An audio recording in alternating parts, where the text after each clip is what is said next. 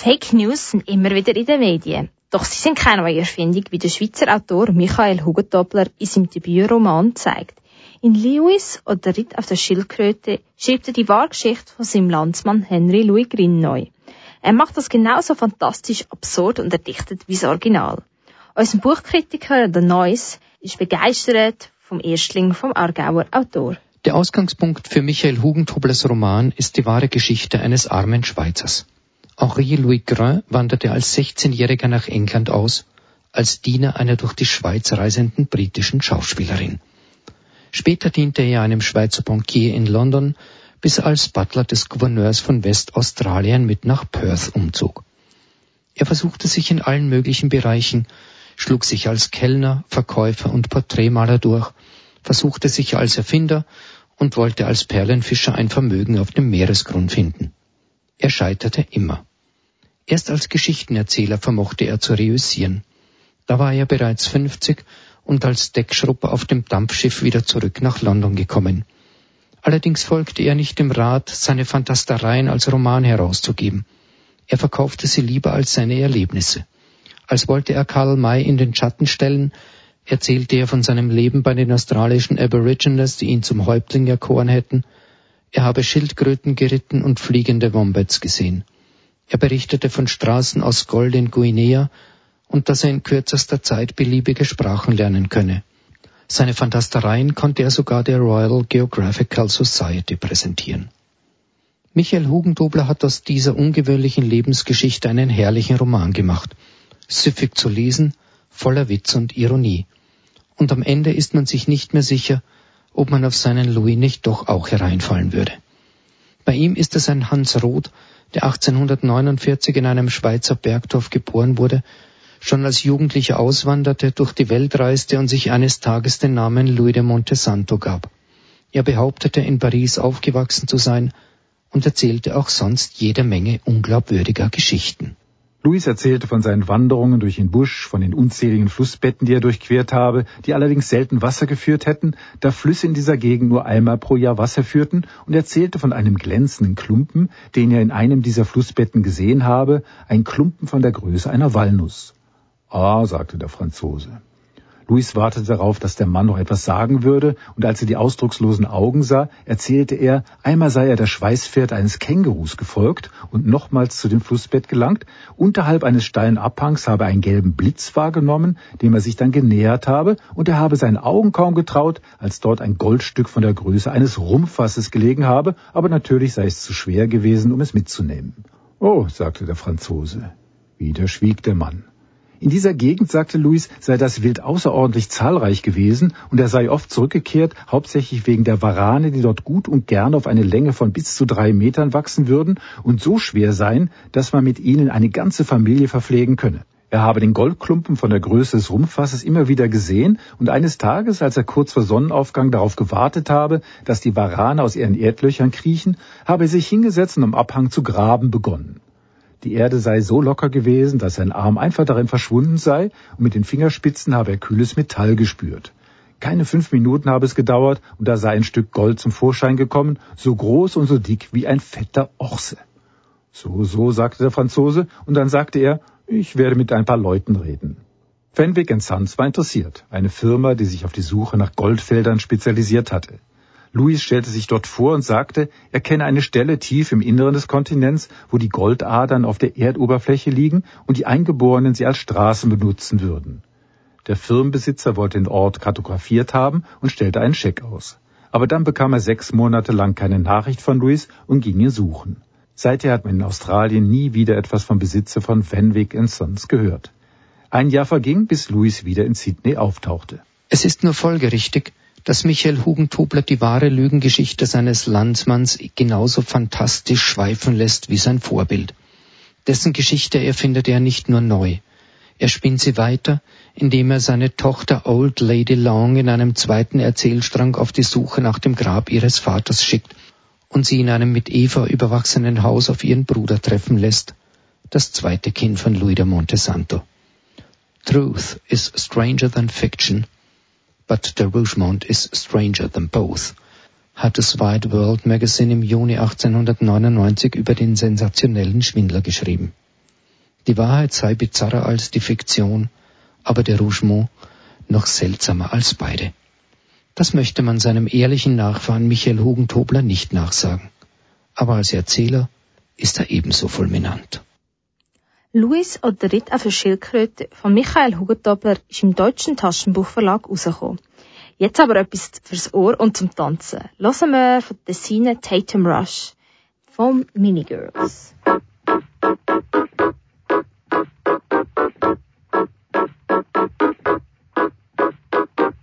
I saw the signs on the wall, moving on that long, sound coming strong, mind is gonna stall. Now my mind is gonna stall. These must be the things that come from my body. I'm in the mood for talking to somebody. Won't you say you're looking kinda strange? Won't you say you're looking kinda strange? I introduce myself to you, baby. I immediately forgot your name is Betty. My name is Tatum. I came here with a Chevy. What you say? You came here with a mini. Bluetooth static in the room is interfering with my tune.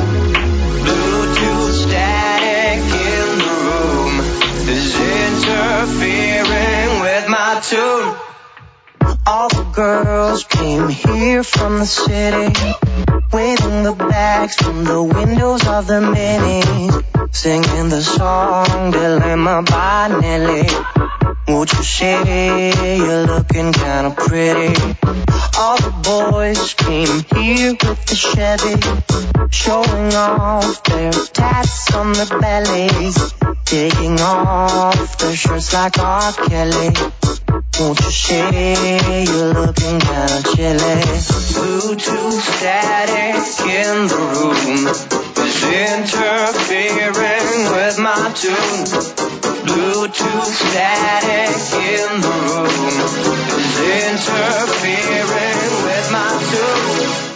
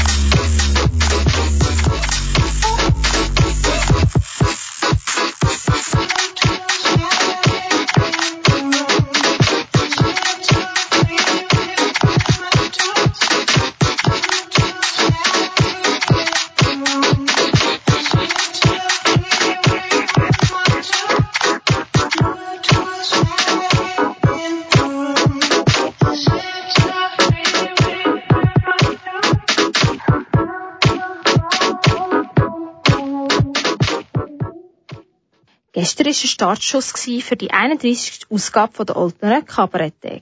Der Fabio Valli war vor Ort und hat während der Vorbereitungen hinter die Kulissen schauen. Auch hat er den Rainer von Arx getroffen. Er ist seit diesem Jahr der künstlerische Leiter der Oldner Kabaretttag. Jetzt in den letzten Vorbereitungen vor dem Startschuss zu der Oldner Kabaretttag habe ich den Rainer von Arx getroffen und habe von ihm als erstes wissen, was denn die künstlerische Leitung macht.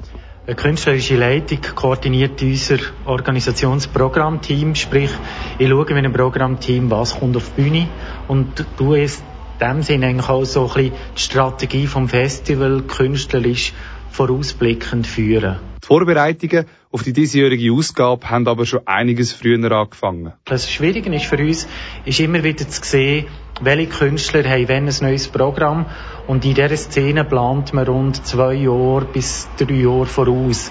Sprich, also die, die jetzt heute auf der Bühne stehen, die haben wir eigentlich 2016 spätestens auf ein paar noch 2017 entscheiden.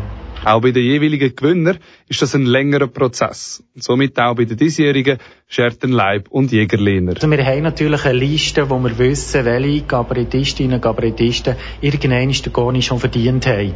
Und darum schauen wir eigentlich immer so drei, vier fünf, sechs Jahre voraus, weil wir wollen immer nur den Kabarettist zeigen, wenn er ein aktuelles Programm hat, wo hier noch nicht gespielt ist worden und wir müssen aber auch das Programm schon gesehen haben. Sprich also, wir tun nicht jemanden für ein Programm oder für, seine Kunst auszeichnen und nachher noch der Preisverleihung sehen wir zuerst mal sein aktuelles Programm. Darum ist das eigentlich auch recht eine lange Geschichte.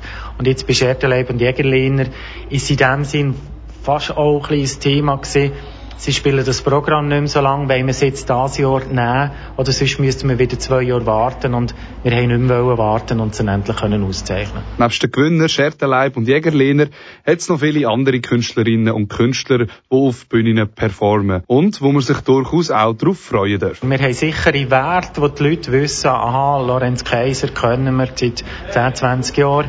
Ähm, und die wissen, was sie bekommen und es gibt auch neue Künstler, wie zum Beispiel Hazel Brocker oder Gabriel Vetter, wo man auch mittlerweile weiss, was man bekommt. Wir haben aber auch viele Jüngere wie auch Ältere, wo man das Alte nicht kennt und das ist auch unser Anspruch. Sprich, wir wollen nicht einfach das zeigen, was schon jedes Kleintheater zeigt, sondern mit dem Vorteil vom Festival wollen wir auch Leute von, von weit oben im Norden hierher locken, dass nachher Besucherinnen und Besucher können sagen, die sind exklusiv in Olten gewesen. Zum Beispiel ein Puff Puff haben wir noch nie am Festival gehabt, ist sehr bekannt vom Fernsehen und das ist natürlich schön, wenn wir solche Leute ins Festival können bringen können. Das Ziel der künstlerischen Leitung ist es jedes Jahr aufs Neue ein attraktives Programm auf beide stellen.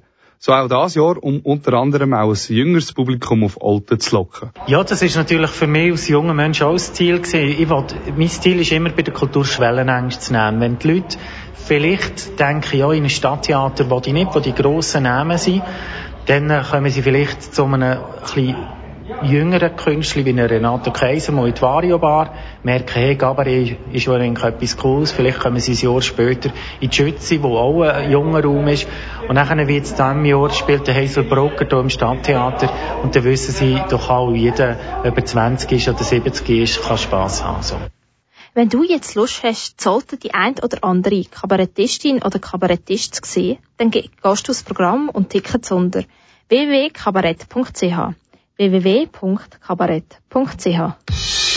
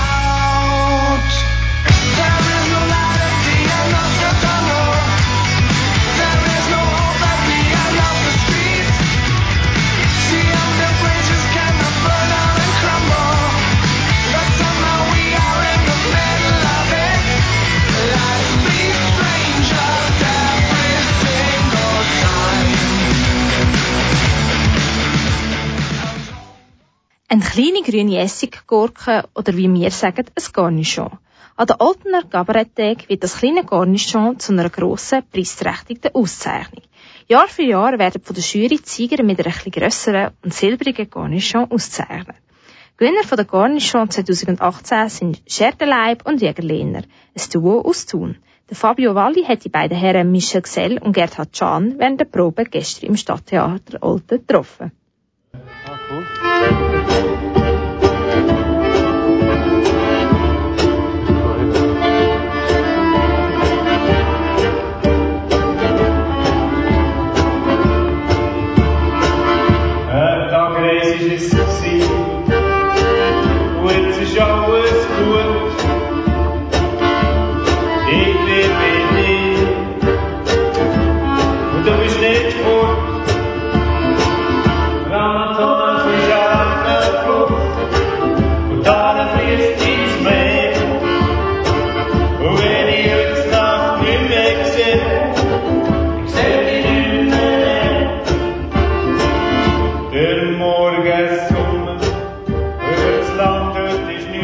Leib und Jägerlehner. Danke fürs Erscheinen oder dass ich hier kommen ähm, Vielleicht zuerst mal zum Aufklären, für was steht Schertenleib und für was steht Jägerlehner. Wenn man das jetzt noch nie gehört oder gesehen hat, wie würde man das am ehesten beschreiben, erklären? Also mal zu der Person. Ich bin der Jägerlehner, der mit Hut, spiele Akkordeon, ein bisschen Trompete, Gesang. Wir sind beide zusammen ähm, Choreografen, Komponisten, Entertainer und ähm, steht tut für einen satten Beat, für einen guten Rhythmus und das begebe ich im Schertenleib. Mhm. Ich bin der Schertenleib und ähm, ich bin eigentlich so ein bisschen der Neurotiker auf der Bühne. Ich hätte es gerne so ein bisschen, dass man es zusammenhält oder, oder Jägerlehner ist so ein bisschen der, der so ein bisschen unberechenbar ist manchmal. Aber zusammen probieren wir so das Ganze zu finden und tatsächlich der, so das, was uns zusammen hat, das ist, das ist der Groove, der, bei uns sehr wichtig ist. Also ihr seid beides auf der Bühne Komponisten, Entertainer, ihr seid Liedermacher, aber auch ein Stück weit Satiriker oder Komiker, wenn man so darf sagen. Ist das richtig? Ja, Komiker darf man schon sagen. Das ist einfach eingebettet in der Musik. Aber äh, der Text und der Witz, der hat schon einen grossen Stellenwert. Wobei der Witz, ich darf das glaube ich sagen, nicht so platt daherkommt. Zwischendurch haben wir so ein paar ähm, schöne Pointen, aber ähm, vielfach ist es so ein bisschen versteckt und so ein bisschen der Feinhumor, den wir gerne haben.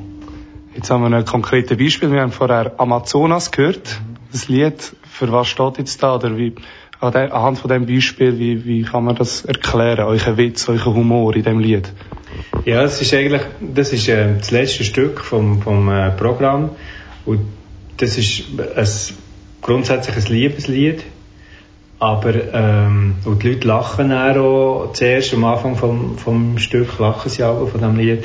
Und dann merken sie, ja, das ist eigentlich gar nicht so etwas Lustiges. Die, Wörter, die Wörter, die drin vorkommen, sind manchmal, sind, ja, lustig nicht, aber, äh, ein, ein Ziel ist, äh, wenn alles im Fluss ist, bist, bist du mein stehendes Gewässer, oder?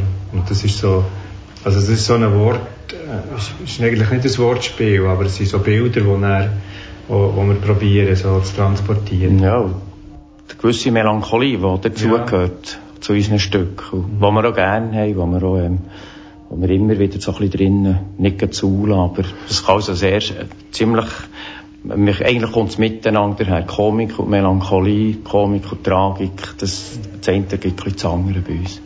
Du hast vorhin das Programm angesprochen, Zunder heisst es, ähm, und du Melancholie, ist es auch in diesem Programm wieder durchs Band eigentlich so eine gute Mischung von Witz und Melancholie.